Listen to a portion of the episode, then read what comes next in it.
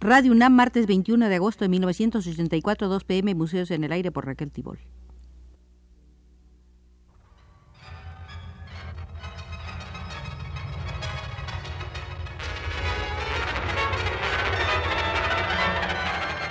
Museos en el Aire.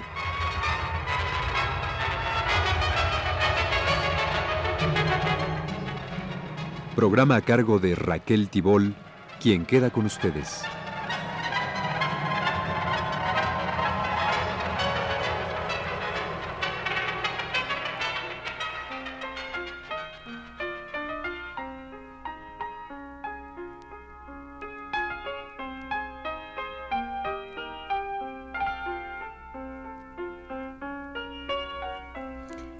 Hoy una segunda visita al Museo de Ramón Gómez de la Serna.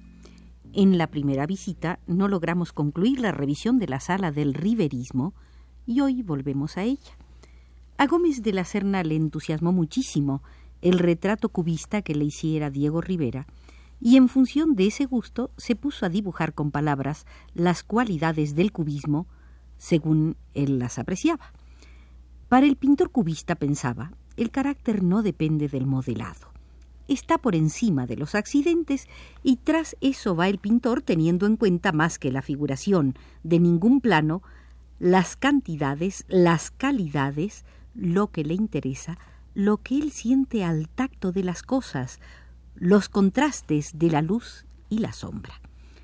Los cubistas no nos abotargan de materia sobrante, de materia estúpida y pegajosa, de todo eso que es vegetación impersonal y que no encubre del todo los retratos usuales porque nos miramos a los ojos y al rictus reconocible. Los cubistas, llenos de sensatez, evitan a sus modelos esa falsa semejanza sin transpiración y sin ideas que les haría parecerse demasiado a la especie vergonzosa. En vez de dar la superficialidad, consagran con su resiedumbre y su rotundidad el carácter. Si hay algo en nosotros que se pueda llamar alegoría, eso está en los retratos cubistas.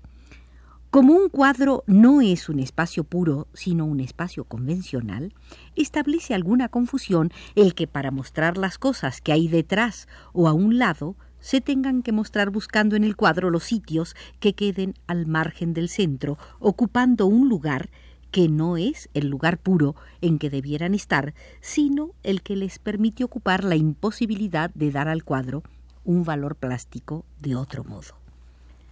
Contaba Gómez de la Serna.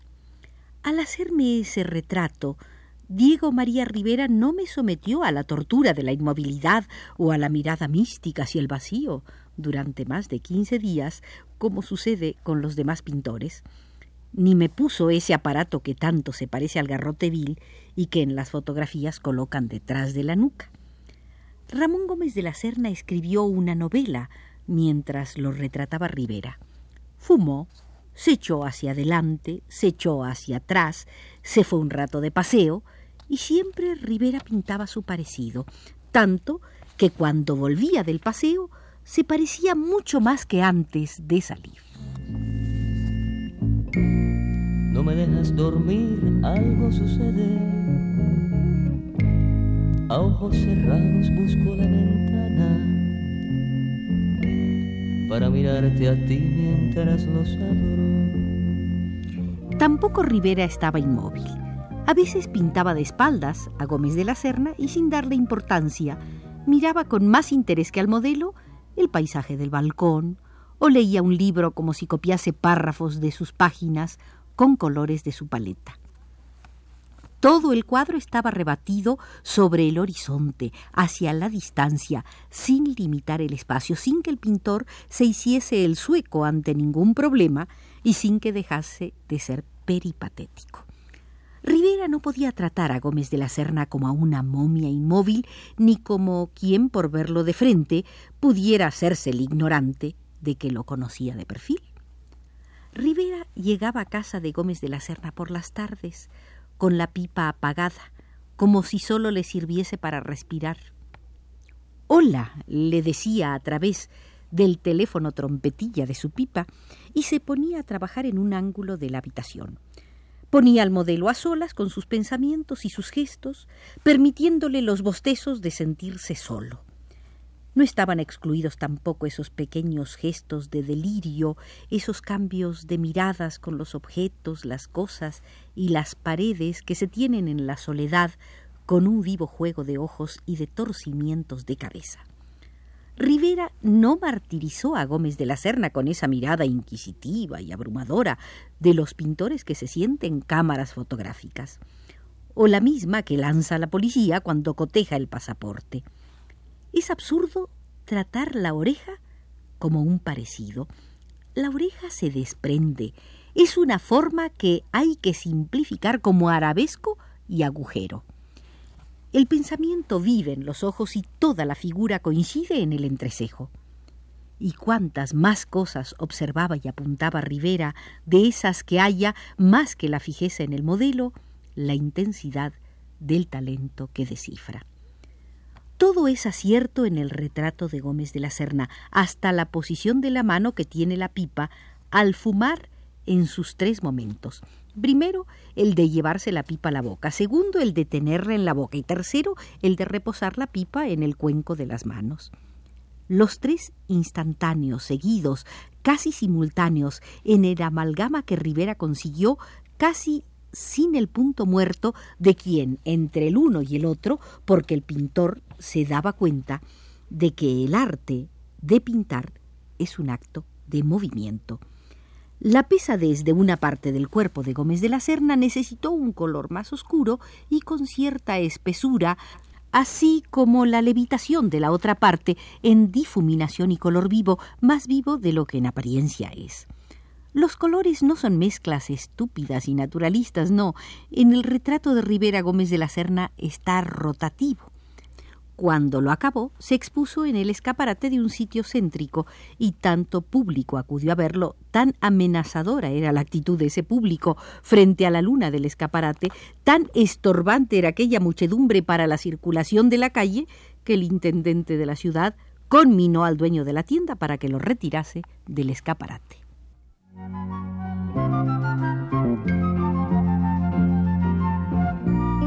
Te digo que estás bella como nunca.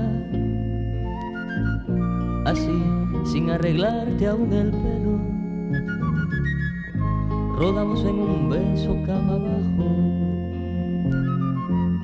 Y siento que estás viva de mi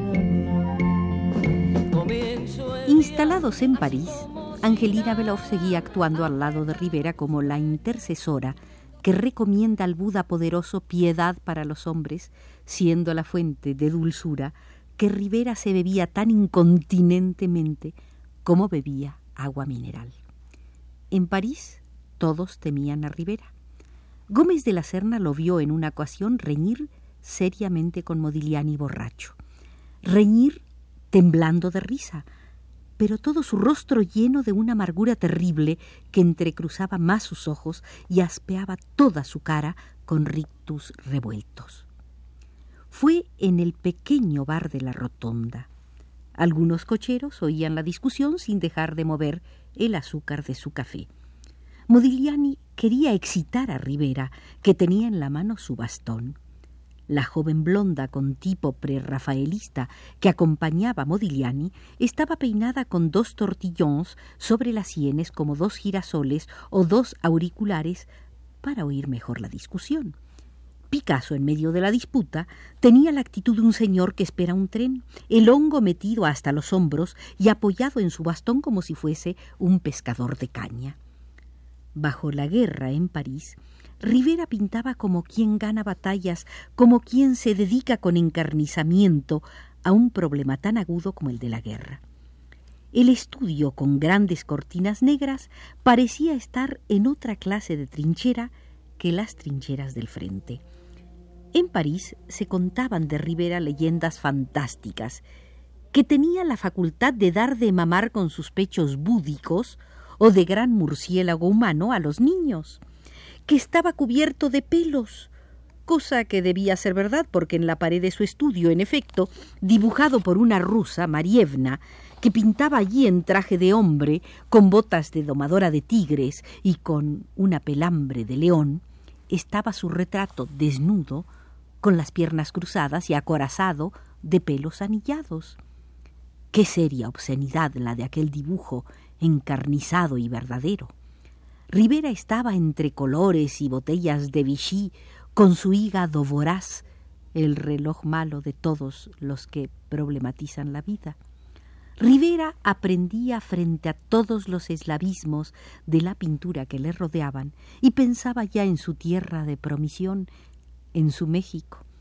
Su pensamiento rodeaba, valuaba y centraba la tela, alcanzaba esa justificación extraordinaria que sólo consigue lo que se nos da un poco en jeroglífico y en simpatía de descomposición y reforma. Los ruidos suenan lejos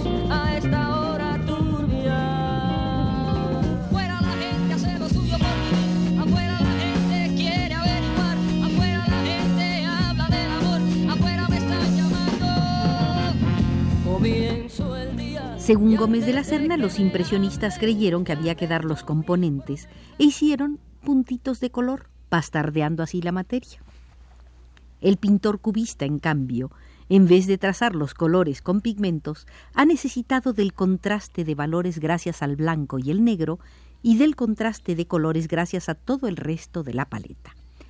Donde coinciden los planos resulta la materialidad cual se la ve y hay que tener en cuenta también la pesadez. Sabiendo que con solo una mirada no se abraza sino un aspecto, ¿por qué ha de ser el cuadro que es producto de una larga meditación solo una mirada sin parpadeo? Rivera, como un verdadero inventor, aplicaba sus descubrimientos a los cuadros. El alto sentido moral del trabajo y del arte que caracterizó a Rivera lo hizo defenderse a tiros de ser mártir. Contaba Gómez de la Serna la siguiente anécdota. ¿A qué debemos el honor? le dijo alguien, de verle por la Academia de Bellas Artes. Y Rivera contestó, vengo a mear. Se habló mucho de la terrible pistola que Rivera llevaba al cinto y que él decía que le servía para orientar a la crítica. Recordaba Gómez de la Serna que Picasso le decía que los literatos iban detrás de los pintores. Pero leyendo la historia de Apollinaire el precursor, se puede ver que todo nació en la invención literaria. Cuando Gómez de la Serna vio por primera vez a Picasso, éste le enseñó los libros de Max Jacob como sus libros de cabecera. Otro pintor, Albert Gleises, reaccionando contra esa verdad inconcusa, ha dicho, un árbol es ingrediente de la literatura, pero literatura no es ingrediente de árbol. Un cuadro nuevo será ingrediente de literatura, pero literatura no será ingrediente de cuadro nuevo.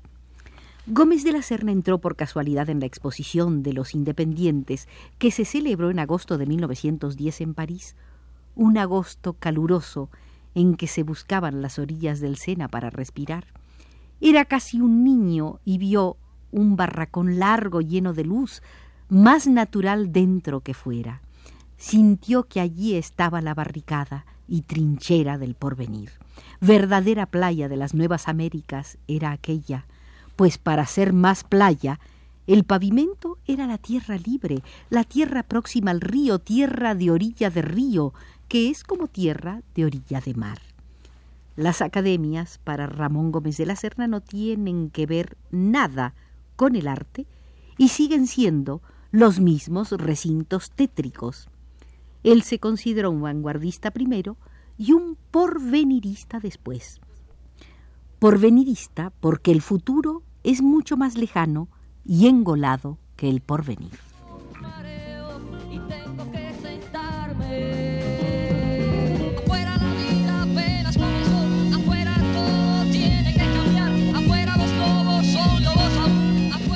Concluye, señoras y señores, la visita al Museo de Ramón Gómez de la Serna, donde nos hemos detenido en el Salón del Riverismo, siempre agradable de recorrer nos acompañó desde los controles Arturo Garro.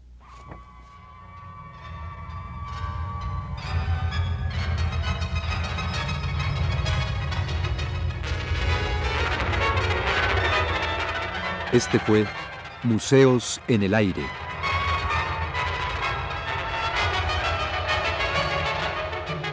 El programa de Raquel Tibol que se transmite todos los martes a las 14 horas.